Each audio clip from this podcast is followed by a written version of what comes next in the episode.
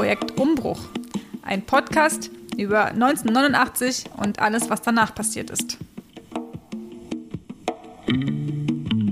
Hallo und herzlich willkommen zur neuen Folge vom Projekt Umbruch. Wir sind das Podcast-Projekt zur Wende, das wenig selbst spricht und vor allem die Protagonistin der Zeit zu Wort kommen lässt, beziehungsweise lassen möchte. Ein bisschen sprechen wir schon auch. Wir sind wieder da nach einer längeren, nennen wir es Sommerschlaf, jetzt zurück. Wir hoffen, ihr hattet einen ähnlich schönen Sommer wie wir, seid alle gesund durchgekommen und ähm, freut euch jetzt auf die Folge, die wir heute für euch vorbereitet haben. Wir sind, ja, äh, genau, wir sind, ich bin hier nicht allein, ich bin hier mit René, hallo. Und Markus. Ja, und ich freue mich auch, dass wir heute hier wieder zusammen sind für eine neue Folge und möchte die Gelegenheit nutzen, aufzurufen, uns weiterhin zu schreiben, uns Feedback zu geben zu einzelnen Folgen. Das freut uns immer sehr. Und uns gerne auch zu kontaktieren, wenn ihr Interesse habt, ein Interview mit uns zu machen. Auch da sind wir immer auf der Suche nach neuen Interviewpartnerinnen. Genau, und eine Sache vielleicht noch zum äh, zu den Umständen, wo wir uns hier treffen. Ne? Wir treffen uns ja gerade in einem äh, kleinen Radiostudio von Reboot FM. Die lassen uns hier netterweise aufnehmen. Und das ist irgendwie alles ein bisschen easier für uns dann dadurch.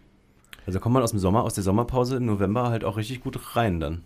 Ich denke, wir werden auf unserem Twitter-Kanal oder auf anderen Kanälen vielleicht auch ein Foto von der Aufnahmesituation, weil es schon ein bisschen, mhm. es hat Style, es macht was her. Wir sehen wie sowieso immer auch gut aus dabei und es ist auch, auch schön hier im Akut zu sein. Das ist ja auch ein altes Projekt, was dann, ich glaube, soweit ich das weiß, sich selber dann gekauft hat irgendwann und jetzt auch nochmal neu gestartet ist, wie man es im Design-Sprech sagen würde. Also mit neuen Leuten und neue äh, Initiativen, die hier passieren und das ist eigentlich ein sehr cooler Ort. Wir sind sehr froh, hier zu sein. Yes, äh, genau. Jetzt noch ein bisschen was zu dem Interview heute. Das ist mit Angelika Nguyen. Ähm, das habe ich im Sommer 2021, also im Sommer diesen Jahres geführt. Und sie ist in Ostberlin geboren, ist Filmemacherin und Publizistin. Und ähm, genau, sie hat in Potsdam-Babelsberg studiert in den 80ern, das erzählt sie auch noch mal. Und äh, schreibt für viele Medien und ist auch Mitglied bei Corientation, ein Netzwerk für so asiatisch-deutsche Perspektiven. Genau. Und so ein Stück weit knüpft es in, in, manchen Teilen an, an so eine Folge, die wir schon hatten, Folge 7 zur vietnamesischen Vertragsarbeiterin, aber Angelika Nguyen hat so eine ganz eigene Perspektive noch und äh, da wünschen wir euch viel Spaß. Enjoy!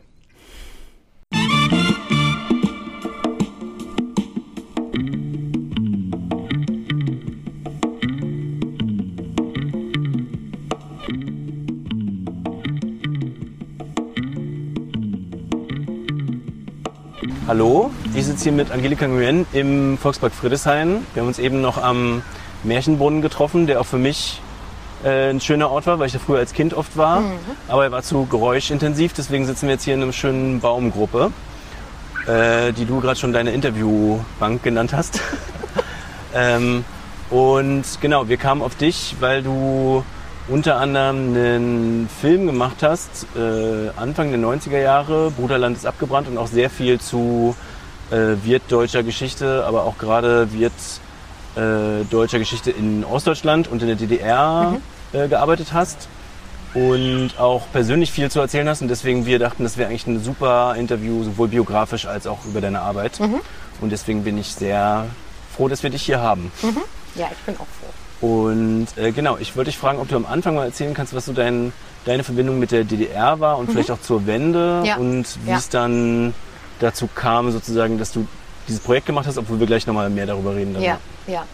Also ähm, DDR ist ähm, einfach das Land, in dem ich geboren bin. Ich bin auch noch im Jahr des Mauerbaus geboren, 1961.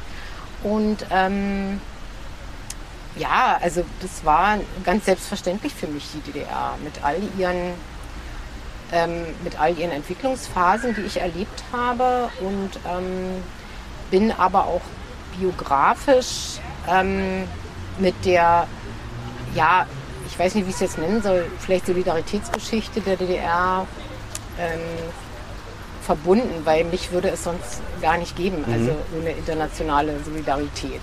Wieso, was, also, was machst du damit zu erzählen oder lieber nicht? Oder? naja, jetzt habe ich es ja selber angetippt. Okay. Ne? Also es ist natürlich, ähm, also so, dass ich, ähm, also mein Vater ist Vietnamese, Mhm. meine Mutter ist Deutsche und ähm, sie sind beide auch im Rahmen eines ähm, Projektes, was die Deutschen, die DDR-Deutschen in Hanoi gemacht haben, ähm, äh, die Modernisierung eines Krankenhauses, ähm, was ja solche, solche Basics sind ja total wichtig ähm, für Vietnam gewesen. Ähm, und da ist dann meine Mutter ähm, als dienstreisende Dolmetscherin ähm, mitgefahren und da haben sie sich dann im Krankenhaus kennengelernt. Mein Vater ist Arzt. Hm? Genau. Und dadurch bin ich natürlich mit der vietnamesischen ähm, Einwanderung oder Diaspora in Deutschland, ähm, in der DDR durch eigene Erfahrung und im Westen durch ähm, Erzählungen von, von anderen Kindern äh, der Einwanderung ähm, sehr verbunden. Ja, Und das ist ja eigentlich ganz interessant, weil du ja dann auf eine Art eine deutlich andere Geschichte hast selber als viele andere Vietnamesen im Osten und so, ne? Und Genau. das äh, ja irgendwie 20 Jahre vorher sozusagen schon in der DDR warst, wo es ja gar nicht so eine große vietnamesische. Migration eigentlich Überhaupt gab, ne? Die kam ja erst Genau. in den 80ern dann eher. genau. Mhm.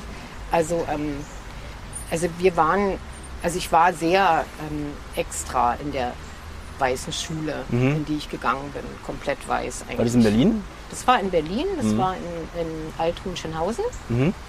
Und ähm, ja, und das war, ähm, also das ist auch eine Erfahrung von Ausgrenzung äh, gewesen, vom ersten Schultag an, Mhm. mit, ähm, auch mit, also was ähm, dann auch so eine Skala, die reichte dann von einfach nur anstarren. Das Mhm. war, äh, ist für mich so ein DDR-Phänomen, dass man angestarrt wird, Mhm. wenn man so ein bisschen anders ist und anders aussieht.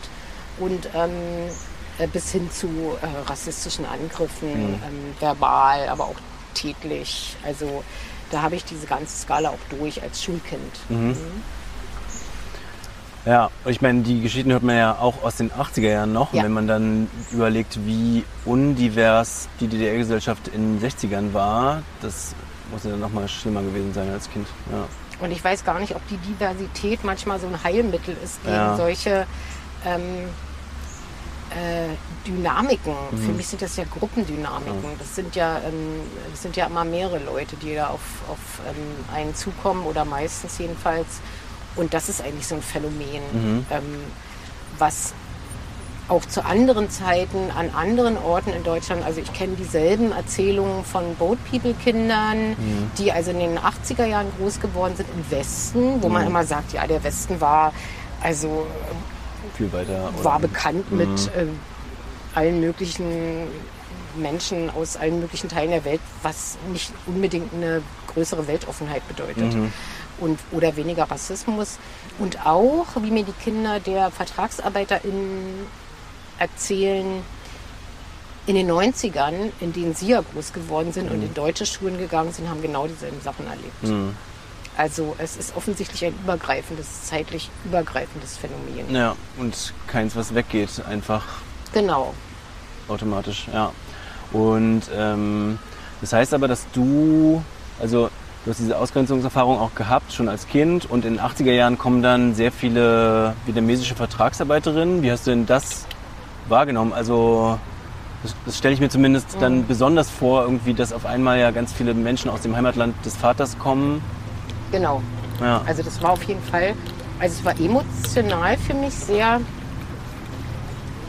äh, bewegend, aber es war sehr weit weg.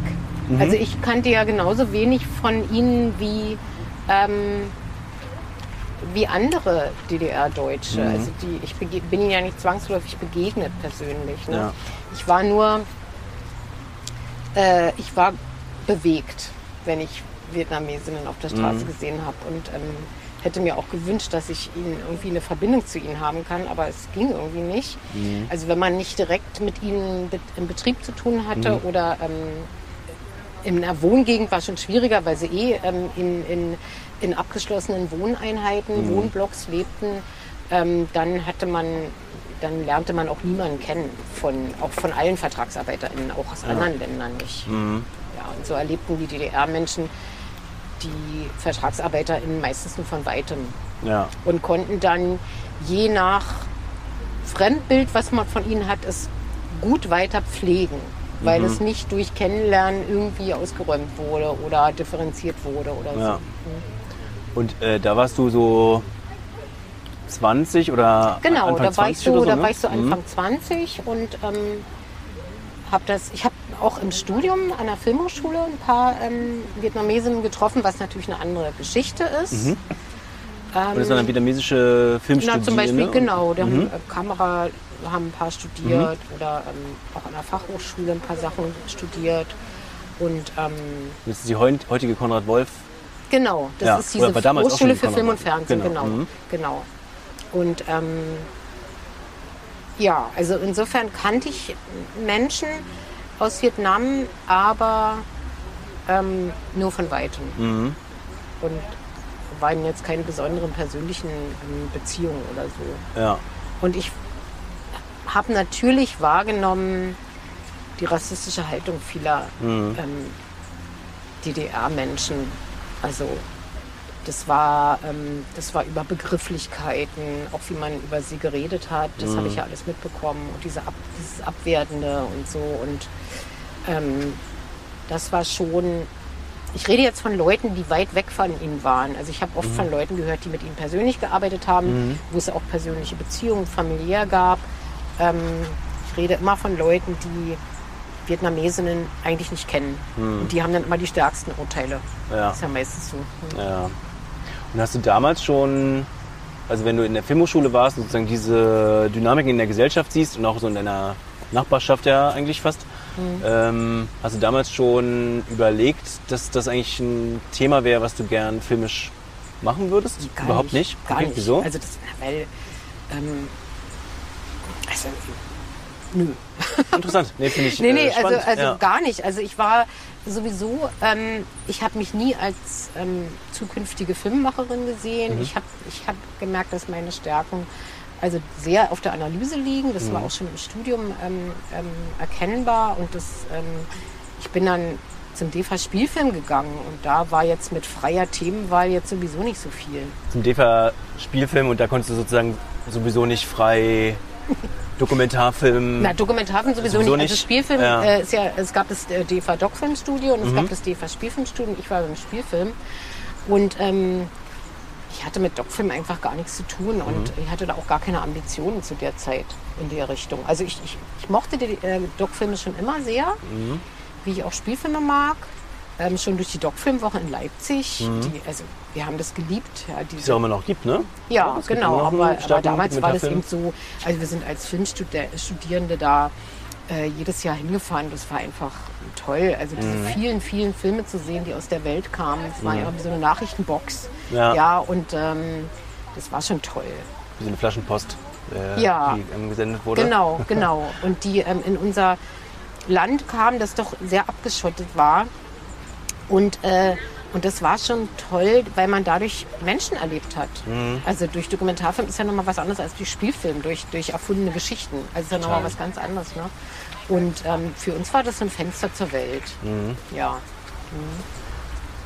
Äh, genau, jetzt überlege ich, ob wir ein bisschen mehr zur Wendezeit kommen. Mhm. Ähm, da warst du ja dann so Ende 20 oder Genau. 28 oder so. 28, genau. Wo hast du die Wende erlebt? Wie hast du sie erlebt? Was waren so deine Gedanken damals? Mhm. Naja, also ähm, das war natürlich, also man muss dazu sagen, die, die, der, der Mauerfall war ja, ich sag übrigens nie, nicht Wende. Das Ja, Wort wir haben auch immer Diskussionen zu, deswegen nennen wir unser Projekt Umbruch eher. Ja, Umbruch zum weil, Beispiel ein Wort. Äh, genau, ja, Wende genau. auch so sehr aufgeladen ist. Genau, und, und es ist auch ähm, gar nicht, ähm, also rein von dem, was es bezeichnet, äh, ist es ganz falsch. Also eine Wende ist ja einmal rum. Ne? Mhm. Und das ist, ähm, äh, ich habe später erfahren, dass der Begriff von Egon Krenz ist und ich Ja. wundere mich, dass es so in die Geschichte eingegangen Mhm. ist. Und ähm, ich finde ihn völlig verkehrt und ähm, äh, ich sag, genau, ich sag Umbruch oder ich sag Mauerfall. Ähm, und das war ja nur das Ende eines langen Verfalls. Mhm. Also das kam ja nicht, zwar war der Versprecher von Schabowski an dem Abend ähm, am 9. November plötzlich Mhm. äh, und, sehr, und überraschend, ähm, aber, aber die, die, die, die, das Ende der DDR war lange vorbereitet. Mhm. Und insofern war der Mauerfall nur noch der Versprecher von Schabowski nur noch ähm, der Endpunkt einer langen Entwicklung.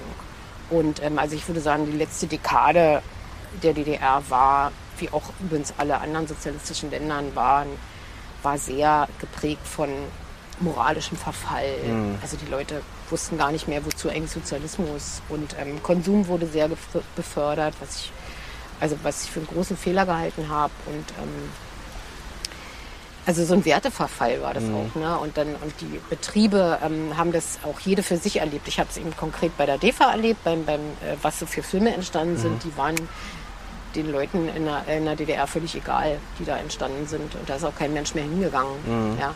Und also nur so als, äh, als Punkt einer Entwicklung, so begreife ich den Mauerfall. So, und ab da wurde allerdings alles anders. Mhm. Ja? Und, ähm, und äh, das, was ähm, wir dann angestrebt haben, einige, nicht die meisten, wie sich dann bei den Wahlen gezeigt hat, ähm, äh, die dann diese, diese Öffnung der DDR äh, nicht in Westen, sondern äh, ihren eigenen Leuten gegenüber, mhm. ähm, das wollten wir nutzen, um eine neue DDR zu machen, um eine bessere DDR zu machen. Und das war nicht mehr möglich, also wie man heute weiß. Das ja. war eigentlich alles schon gelaufen. Ne? Und ähm, das halte ich auch für ein Resultat einer langen Entwicklung, dass die Bevölkerung ganz klar sich dann per Wahlen ähm, äh, für, also es war ja eigentlich schon klar, dass es ähm, für, die, für den Zusammenschluss der beiden Staaten, mhm. ähm, für den Anschluss sich entschieden hat mit der Wahl im März.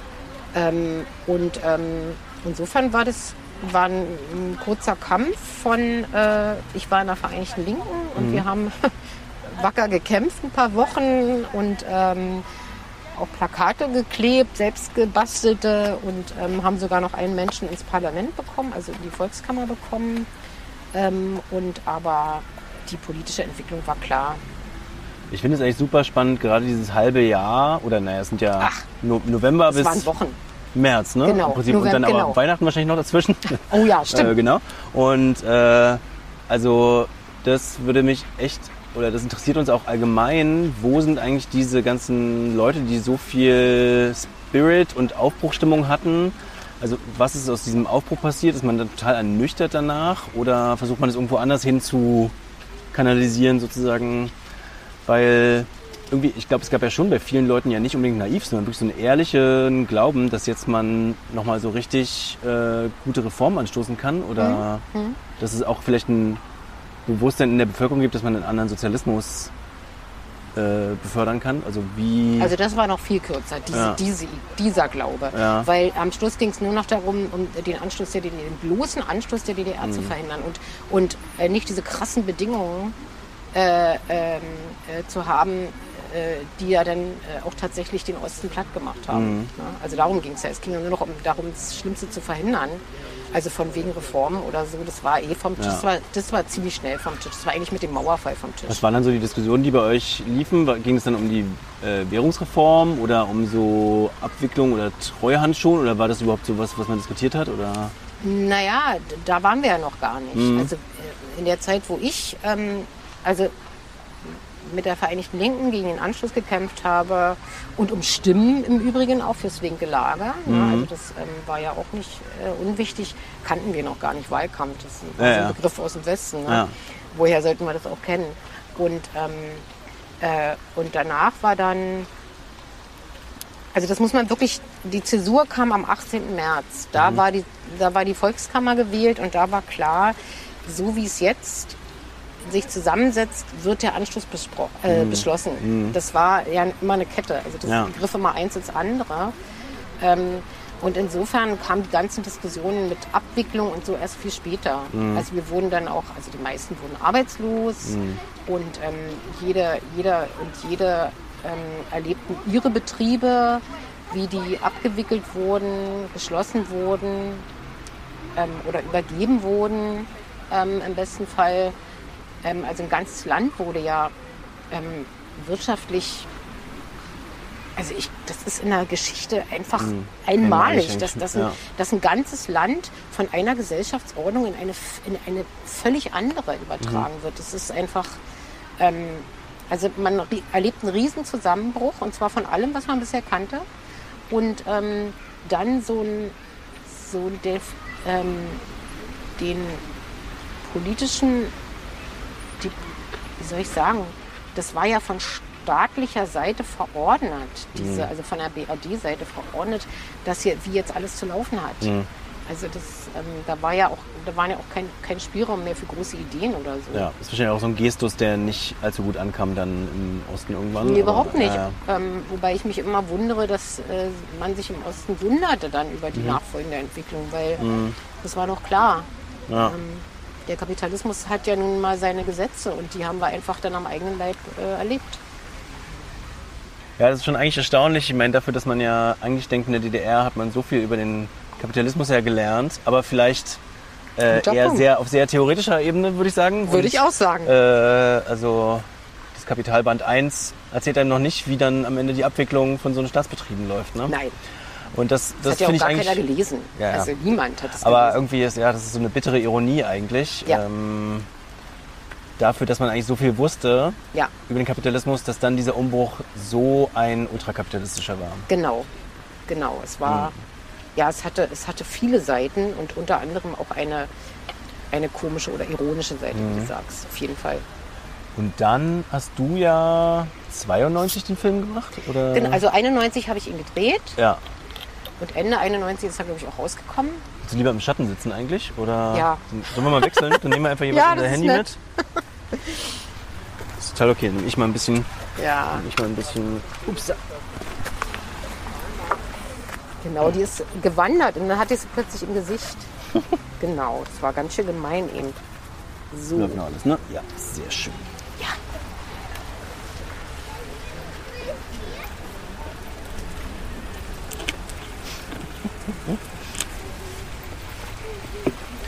So, Kannst du noch mal kurz sprechen? äh, hallo, hallo, ja, okay, das sieht sehr gut ja. aus, ja. Ja. Ähm, also 91 hast du den Film gedreht, Bruderland ist abgebrannt. Genau. genau. Und äh, genau, vielleicht kannst du ein bisschen was erzählen, wie dir die Idee kam sozusagen und ähm, wie das dann lief Mhm. Ja. Mhm. mit dem Film und so weiter. Genau. Also ähm, äh, wir waren ja alle so ein bisschen freischwebend. Also ähm, ich habe für äh, Zeitungen gearbeitet und ähm, Zeitschriften, die kurz entstanden sind und dann auch nach einem Jahr dann es wieder nicht mehr gab.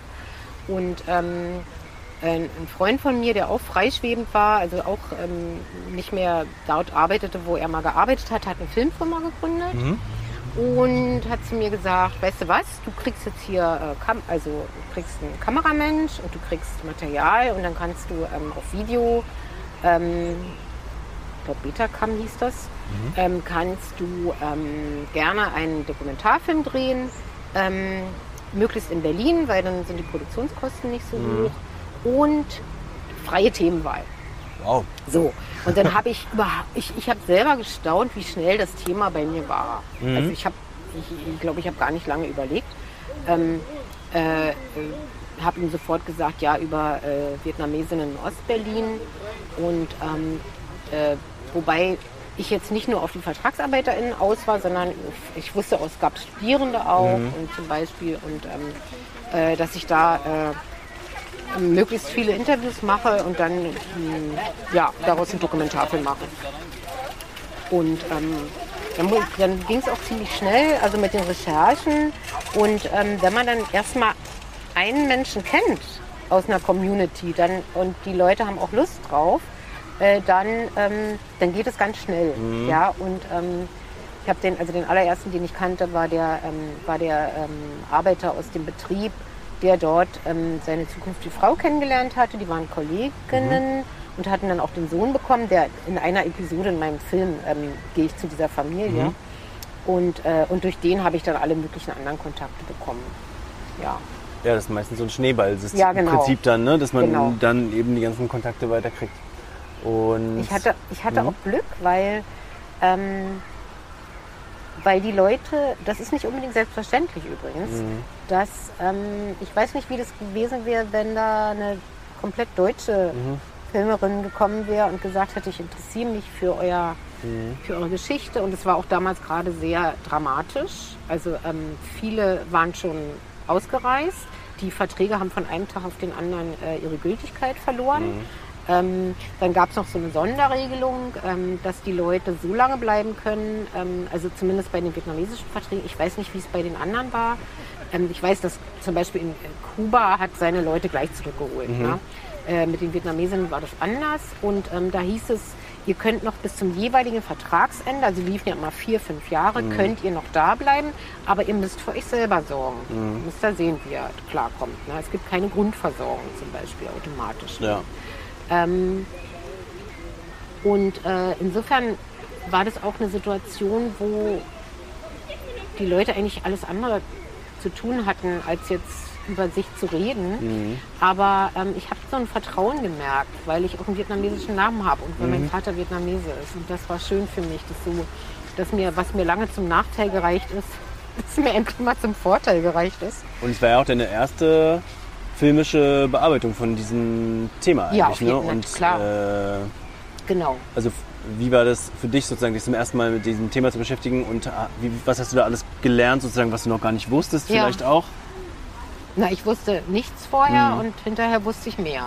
Also ähm, ich hatte mich ja vorher gar nicht mit den Verträgen zum Beispiel beschäftigt, mit diesen Staatsverträgen, mit diesen Abkommen, mit den Bedingungen, die da drin standen. Ich wusste nicht, dass ähm, Vietnamesinnen, ähm, die Frauen äh, zum Beispiel ähm, äh, also äh, nicht schwanger werden durften und wenn sie schwanger wurden, mussten sie eben ähm, entweder abtreiben oder zurück, ähm, wurden zurückgeschickt. Ähm, äh, Also Familiengründung war überhaupt nicht Nee, genau, erlaubt, das war ne? übrigens, genau, es war auch nicht auch vorgesehen. Familiennachzug, genau, es, überhaupt war, nicht es, ging, vorgesehen. es ging um Mhm. dieses Vorübergehende. Ja. Das, das war ganz wichtig, also diese begrenzte Zeit. Ne? Mhm. Und ähm, insofern ist es sehr logisch mit diesem Schwangerschaftsverbot. Ne? Also alles, was, was die Leute sich ansiedeln lässt, äh, wurde unterbunden. Mhm. Auch solche Sachen wie, äh, dass, dass sich Leute verlieben ineinander, Mhm. also ähm, DDR-Menschen in, in Vietnamesinnen sich verlieben und solche Ja. Sachen. Also alle Risiken, was natürlich, äh, wie sagt Max Frisch, äh, wie hat er so schön gesagt, ähm, wir, ähm, äh, wir holten Gastarbeiter und es kamen Menschen. Mhm. Also es ist ja sehr lebensfern. Ja, Ja. ja. Und es war ja auch eine politisch total aufgeheizte Zeit Genau. damals, äh, als du die Interviews geführt hast, weil es ging ja wirklich dann zum Teil um Abschiebung und um äh, Bleiberecht und lau- lauter Asylrechtsfragen auch zum Teil? Oder Na, na warte mal, so also Okay, genau, muss man so ein bisschen auseinanderhalten. Ja, ja. Nee, ist okay. Wir müssen mal ein bisschen auseinanderhalten. Also Abschiebung sagt man sehr schnell, aber das ist ein typischer Westbegriff. Okay. Den, den, das, das war keine Abschiebung. Ja. Also Abschiebung ist, wenn, wenn Leute Asyl beantragen Mhm. und ähm, äh, äh, das nicht genehmigt ist und dann werden die Leute wieder zurück äh, Mhm. äh, zurückbeordert, also richtig äh, vorher in, in so einem Gewahrsam genommen und dann zum Flug, Flughafen gebracht. So war das nicht. Mhm. Sondern man wusste eigentlich überhaupt nicht, was man mit den VertragsarbeiterInnen anfangen Mhm. sollte. Die waren in einem Konstrukt entstanden, das ja nicht mehr da war. Ja, also unter sozialistischen Staaten, so, den sozialistischen Staat, den gab es nicht mehr. Den Bruder, das eine Bruderland gab es nicht mehr. Und ähm, deshalb war das ein rechts, in gewisser Weise ein rechtsfreier Raum. Und ähm, deshalb habe ich vorhin auch gesagt, dass sie bis zum jeweiligen Vertragsende da bleiben konnten. Aber man hatte viel mehr als diese Grunderlaubnis äh, war nicht da. Und ähm, deshalb hat man viele Vietnamesinnen, zumal auch viele Ostdeutsche zu dem Zeitpunkt, also es war eine riesen flächendeckende Arbeitslosigkeit, die entstand äh, durch die Schließung der Betriebe. Ist ja logisch, du kannst ja, Ja. eine Wirtschaft nicht platt machen ohne Massenarbeitslosigkeit. Ja? Und viele waren ja in den Großbetrieben auch angestellt. Genau, genau. Also in, in, in also in, auch in, in der Grundstoffindustrie sagt man, glaube ich, äh, wo, wo ganz viele ähm, Betriebe geschlossen wurden, genau. Und ähm, beziehungsweise auch erstmal gar nicht wussten, wie es weitergeht. Ja. Und ähm, deshalb wurde ihnen als Lockmittel angeboten, ihr kriegt eine Prämie von 1600 noch was Dollar, US-Dollar, wenn ihr abfahrt. Das ist, ähm, genau, es ist eine Abfahrtsprämie. Und, äh, und das haben, ich weiß nicht wie viele, aber es haben viele angenommen, äh, weil es ihnen als einzige Alternative erschien und ein Bruchteil ist da geblieben, die, äh, für die das viel wichtiger war, da zu bleiben und sich durchzuschlagen und hier ein Leben zu gründen. Und äh, insofern war da und das Asylrecht war dann, griff dann erst viel später ähm, für, für Menschen, die, also die VertragsarbeiterInnen haben meines Wissens jedenfalls nicht Gut, die, dass du sagst, ja, ja. Also, nicht die, nicht die, die in der DDR waren, äh, haben meines Wissens keinen, niemand von denen Asyl beantragt, sondern haben einfach in diesem Rechtskonstrukt, das sie hatten, ähm, dann gab es, es wurde ein Bleiberecht erstritten, das war was Besonderes, 1997 für die ehemaligen VertragsarbeiterInnen.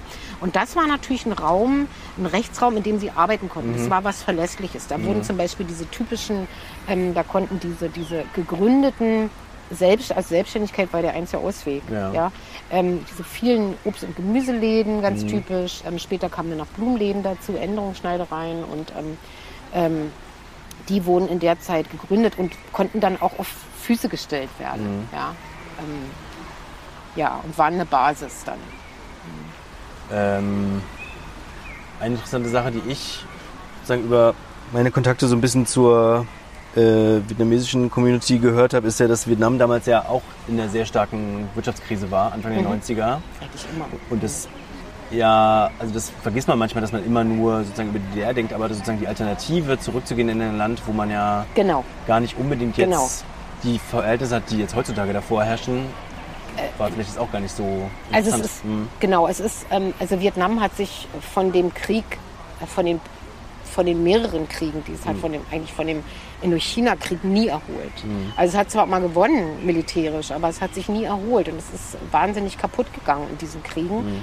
Und vor allen Dingen im US-Krieg ähm, diese, ähm, diese, diese Wahnsinnszerstörung, ähm, die da passiert ist, ja, also durch Agent Orange und durch Napalm, diese, ähm, das sind ja, das waren ja, das sind ja ganze Landstriche, Ur, also Dschungellandstriche kaputt gemacht worden, mal ganz abgesehen von den genetischen Schäden für Generationen bis heute. Und ähm, die Menschen hatten oft keine Perspektive in Vietnam. Also, ähm, und, und wenn man da studiert hat zum Beispiel, dann, dann hieß es noch lange nicht, dass man einen Job hat. Ja? Also ähm, dann war als Hilfsarbeiter in dem westlichen Land DDR, also in dem in- entwickelten Industrieland DDR zu arbeiten, lukrativer. Ja, also das genau, das muss man sehen. Man Ja. muss sehen, äh, dass, es, dass es in Vietnam oft keine Perspektive gab. Das finde ich immer ganz interessant, äh, sozusagen, um sich auch mal zu, in die Leute hineinzuversetzen, was sind eigentlich die Alternativen, die man gerade zur Ja. Verfügung hat und Genau. wieso entscheidet man sich für eine bestimmte Sache und Ja, gegen eine andere genau, oder so. Ne? genau. Also es war eine sehr starke Motivation zu bleiben, auf jeden Fall. Mhm. Und als du dann den Film rausgebracht hast, der kam dann 92 raus, das Genau, Material. Anfang Und 92. hm. ähm, dann war ja Sommer 92 auch Rostock-Lichtenhagen, der Genau. Angriff auf das Sonnenblumenhaus. Hm. Hat das irgendwie was sozusagen in der Rezeption des Films erzeugt oder, oder in deiner Beschäftigung mit dem Thema? Oder dachtest du dann, okay, jetzt Also es war irgendwie. Also an meinen Film habe ich gar nicht mehr gedacht. Mhm. Das war, der war dann irgendwie weg. Den hatte ich fertig gemacht. Ähm, äh, und der war erstmal weg. Äh, und Rostock-Lichtenhagen war für mich die, also die Erfüllung eines Albtraums, den ich eigentlich schon immer hatte, Mhm. seit ich meine ersten rassistischen Erlebnisse hatte. Und ähm, ich habe die Ostdeutschen auch wiedererkannt, die da so vor diesem Heim standen. hast du? Ich habe die wiedererkannt, die Ja. Ostdeutschen. Ich kannte diese, Fisa- ich kannte diese, Diese Charaktere Die, ich kannte diese, ich, genau, ich kannte diese Typen, Mhm. die eher Typen. Ähm, äh, auch diese ostdeutsche Spielart von Pogrom war etwas. Also ich kannte natürlich keine Pogrome, aber ich kannte die Tonlage Mhm. Und ich kannte die Dynamik.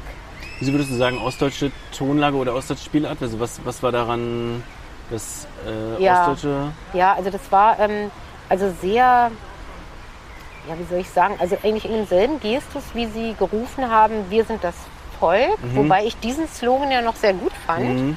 Ähm, da habe ich ja noch mitgerufen, ja. Aber äh, wir sind ein Volk und ähm, das war dann schon so in, in Richtung rechtsnational. Also und das ist was, ähm, das ist eine, das ist etwas, was ich kannte. Diese, diese ähm, Art von, ich weiß gar nicht, nationalem Bewusstsein, was immer aggressiv gegen andere ist, die man ausschließen will. Das finde ich eigentlich sehr interessant. Also aus so, sag ich mal, linken Gruppen hört man es ja sehr viel über die Nachwendezeit und die Einheits, äh, Bewegung und es gab ja auch die Angst im Ausland sozusagen, dass in Deutschland wieder so ein neues Nationalgefühl aufkommt. Ja. Ähm, aber das wird ja oft nicht so diskutiert als irgendwie eine problematische, problematische Nachwirkung von der. Ups. Den kannst du mir geben. Ich stell ihn hier hin.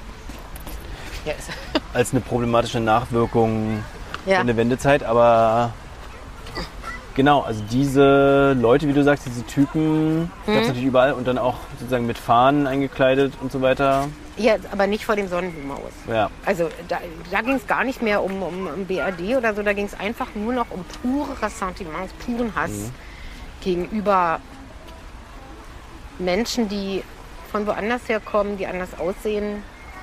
Das, äh, man muss auch wissen, dass äh, dieses Pogrom äh, vor dem Sonnenblumenhaus hat ja die Vorgeschichte, ähm, äh, dass vor dem vor dem zentralen Aufnahmezentrum ähm, ähm, da Lager oder wie das ich weiß ZAS, nicht genau, glaub ich, ne? ZAS, Mhm. äh, war die Abkürzung, ja.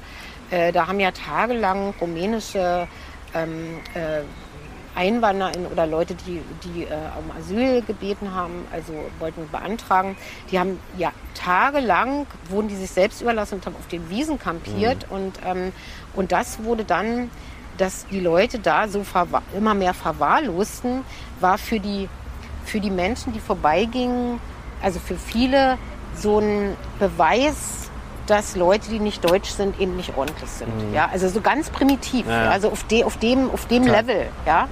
Und, ähm, und die Leute, die Stimmung war aufgeheizt. Ja. Und es war tatsächlich so, dass die Behörden hatten die dann das so gelöst, die haben auch gemerkt, da, da, da, kam, dann schon, da kam so eine Stimmung schon auf, so eine Pogromstimmung.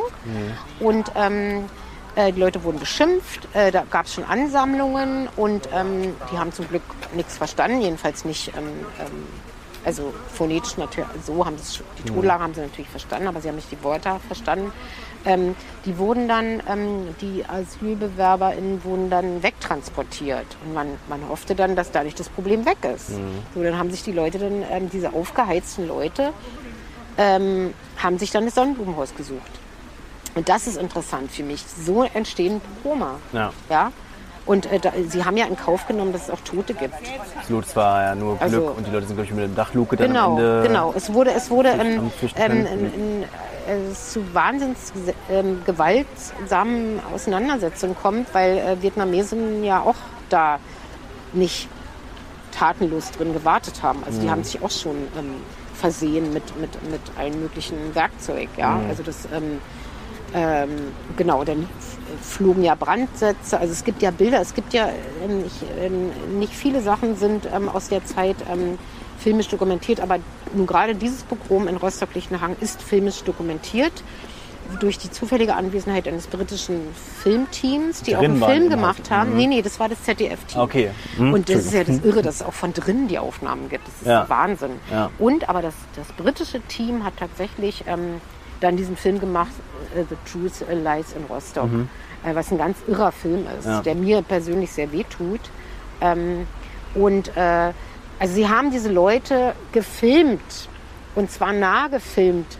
Man kann da studieren, wie Menschen äh, sich verhalten in einem Pogrom, also die TäterInnen. Ja? Die haben also platzte Beutel neben die, neben die Randaliererinnen und AngreiferInnen gestellt mit, dem, mit den Brandsätzen. Also offensichtlich haben die auch Nachschub geholt. Es waren irgendwie 3000 Leute da, 3000 NormalbürgerInnen Ja. standen davor. Ja?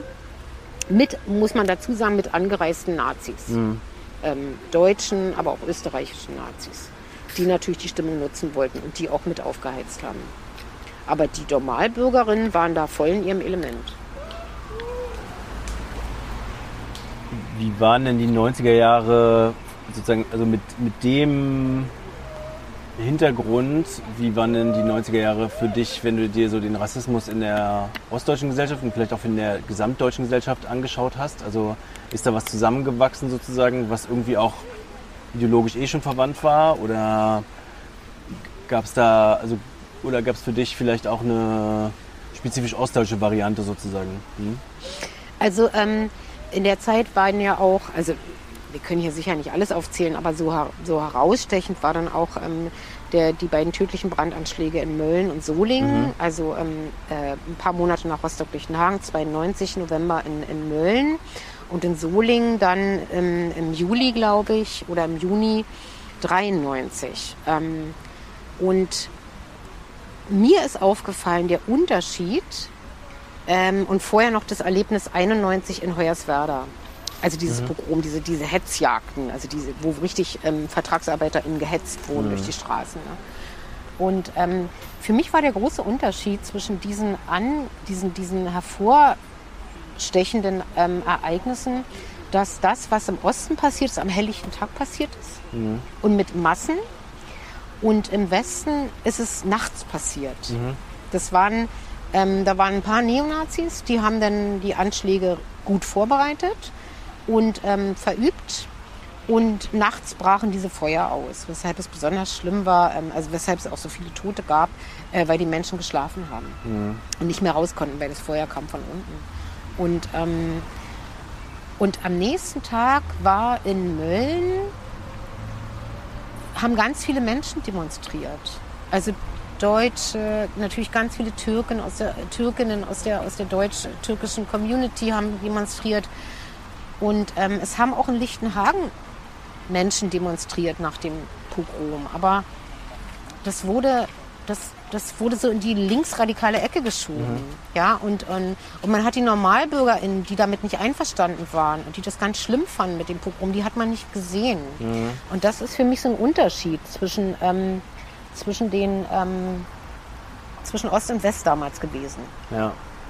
Ich meine, das ist ja auch so ein bisschen die Debatte, ob es im Osten vielleicht keine so ausgeprägte Vereinsstrukturen gab, sozusagen auch eine Art von äh, zivilgesellschaftlicher mhm. Kultur von unten, sag ich mal, die einfach mhm. Leute in den Orten ja. äh, schaffen. Es gab natürlich trotz, also ich, das ist sozusagen für mich nicht das gleiche Argument wie die Ostis haben nie Demokratie gelernt ja, oder so. Ne? Ja, ja. Also äh, genau, das muss das schon immer klar sein ja. und da muss man immer aufpassen sozusagen in der Debatte, aber das ist natürlich schon so, wenn du keine richtig gut organisierten, vielleicht auch kritischen Kirchen hast in allen Orten sozusagen. In Berlin gab es das ja schon, dass die auch in der Wendezeit äh, groß waren. Ja. Oder halt, keine Ahnung, gut organisierte Vereine, dann mhm. trauen, trauen sich vielleicht manche Leute nicht. Und dann gibt es aber auch noch eine stille Begeisterung von vielleicht auch einer bestimmten gesellschaftlichen Mitte, die einfach auch rassistisch eingestellt ist. Na, einfach Mitläufer. Supportet, ne? Also ja. die klassischen MitläuferInnen, ja. die ähm, sich das nicht laut trauen zu sagen, und aber in der Masse dann schon. Mhm.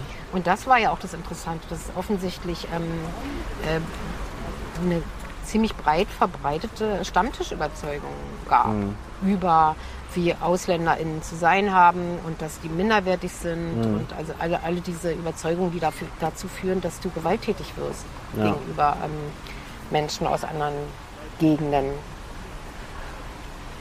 Hat sich denn bei dir, also wir haben so mit ein paar Leuten halt Interviews geführt und manche haben gesagt, sie sind erst auf dieses Ostthema wieder gekommen im Zuge der AfD dann, als die AfD so groß mm, wurde, das ah, was ja. ich ganz interessant finde. Und mm, also auch Leute aus deiner Generation, die dann zum Teil sich sozusagen auch 20 Jahre nach der Wende jetzt erstmal nicht so doll mit dem Osten beschäftigt haben. Die wussten schon, dass irgendwas schiefgelaufen ist, mm, aber erstmal, man hat ja auch andere, andere Sachen zu tun, als sich die ganze Zeit damit zu beschäftigen. Ja. Ähm, war das denn für dich dann so ein, naja, äh, klar sozusagen, dass sowas wie die AfD dann gerade im Osten so stark werden muss, weil es sozusagen diese unterschwelligen Rassismus ja immer gegeben hat. Der ist ja nicht einfach weg. Oder wie war das für dich in den letzten Jahren? Ja, das ist eine gute Frage. Also darüber denke ich ja immer noch nach. Wie mhm. das, also da war jetzt Sachsen-Anhalt wieder ein ganz deutliches, ähm, deutliches Votum. Und ich meine, so sehr die Leute sich freuen, dass die AfD die stärkste Kraft geworden ist, ich meine, was ist denn das, auf welchem Level ist denn mhm. diese Freude? Mhm. Ja, also ist ja Wahnsinn, ne? Ähm, es sind immer noch 21 Prozent. Und, äh, und irgendjemand, ich weiß nicht mehr wer, irgendein Analyst ähm, vom Fernsehen oder so, hat gesagt, ähm, dass das immer noch heißt, oder dass das heißt, das sind wahrscheinlich ziemlich knallharte, überzeugte, rechte Leute. Mhm. Also das sind jetzt irgendwie nicht mehr Protestwähler, sondern das sind die Leute, die ähm, genau wissen, was sie wählen. Mhm. Ja? Und ähm, ja, das ist ein kann man nicht anders sagen. Das ist, woanders sind die nicht so stark. Ne? Mhm. Und ähm, ich weiß es nicht. Man müsste die Leute sich angucken, die das wählen, woher die kommen auch. Und ähm, ja, da, da habe ich im Moment überhaupt keine Antwort. Ja. weiß ich nicht. Ich würde äh, noch eine Frage stellen, vielleicht, Mhm. Ja. wenn es okay ist, weil du im Vorgespräch kurz erwähnt hast, dass deine Tochter sozusagen was über diese Generationenfrage auch so ein bisschen gesagt hat oder dass sie sozusagen, äh, was hast du gesagt, dass die Ostdeutsche sozusagen so ein bisschen erkennt, auch wenn so eine ältere Generation von Ostdeutschen redet oder? Nee, äh, ich habe ähm, ich hab gesagt, dass sie ähm, als Kind, also später hat sie darüber reflektiert, sie hat einen Text geschrieben darüber, dass sie als Kind, wie sie als Kind Osteltern erlebt hat und dass sie anders miteinander umgehen mit anderen Osteltern und dass da eine Selbstverständlichkeit herrscht, die sie bei ihren ähm, Freundinnen, die, aus dem, die Westeltern haben, nicht erlebt hat. Das finde ich eigentlich ziemlich interessant. Äh, das haben wir jetzt auch noch nicht so oft gehört, weil wir selten sozusagen die Perspektive von unserer Generation, Ja. sag ich mal, hören. Ja, ja. Ähm, und ich frage mich, ob man dann vielleicht als jüngere Generation auch noch Sachen mitnimmt, sozusagen, die sehr positiv sind Mhm, vielleicht aus der Zeit. Und äh, ich glaube auch jetzt mit aktuellen antirassistischen Diskussionen in der Gesellschaft auch nochmal diese 90er Jahre neu reflektiert und das Mhm. vielleicht ein bisschen äh, auch zur Motivation nimmt, nochmal auch im Osten ein bisschen die Diskussion anzustoßen. Ja. Im besten Fall, ja. Mhm. Also da frage ich mich, hast du eine Hoffnung sozusagen für die Generation deiner Tochter zum Beispiel, was die jetzt für Debatten führt, zum Osten auch in dem Bezug? Oder ist das für dich sozusagen alles? Also ich, ich glaube, dass ähm, äh, diese, dieses Erbe der DDR ist nicht aus der Welt zu schaffen. Also ähm, äh, von dem, was ich als positiv oder als das, was neu war in der DDR, der Rassismus ist ja nichts Neues. Ähm, das hat die DDR einfach ähm, so, sie war einfach auch rassistisch. So. Aber das Neue war für mich, dass die sozialen und übrigens auch diese Liebesbeziehungen nicht auf ökonomischen Erwägungen beruhten. Und das, glaube ich, erschafft, vielleicht aus Versehen fast, äh, ganz neue äh, soziale Beziehungen. Und, und, und wir sind so geprägt. Also selbst wenn die ökonomischen Grundlagen weg sind, sind wir trotzdem geprägt. Und die Ostfrauen sind ja nicht umsonst so ein Markenzeichen inzwischen. Ja, die Ostfrauen sind einfach anders als Westfrauen. Und ähm, weil die sind, ähm, die sind, die kommen aus einer anderen Tradition, die haben möglicherweise auch andere Geschichtsbilder. Das spielt ja auch eine Rolle. Und, ähm, und vor allen Dingen haben sie aber durch die Bank eine eigene ökonomische Grundlage und sind von niemandem abhängig und sind und lassen sich auch nicht abhängig machen. Das ist jedenfalls so eine Mentalität, die ich kenne. Ja. Ja, und das sind ja auch Grundüberzeugungen, die in so Familien mitgenommen werden, genau. glaube ich. Und das gibt man auch weiter Ja. an die Kinder. Also meine Kinder ähm, hat, hat es geprägt, auf Mhm. jeden Fall. Dieses, dass ihre Mutter aus dem Osten kommt. Und natürlich auch noch, dass sie, dass ihre, also dass sie auch noch vietnamesischer Abstammung sind, natürlich auch. Und aber dieses Ostding ist ihnen sehr bewusst. Ja. Ja. Ja, das würde ich auch hundertprozentig unterschreiben für meine Familie. Äh, genau. Danke dir für das schöne Interview. Mhm. Gerne, ich danke dir. Und äh, vielleicht machen wir jetzt noch einen kleinen Spaziergang durch den Park. Okay. Danke.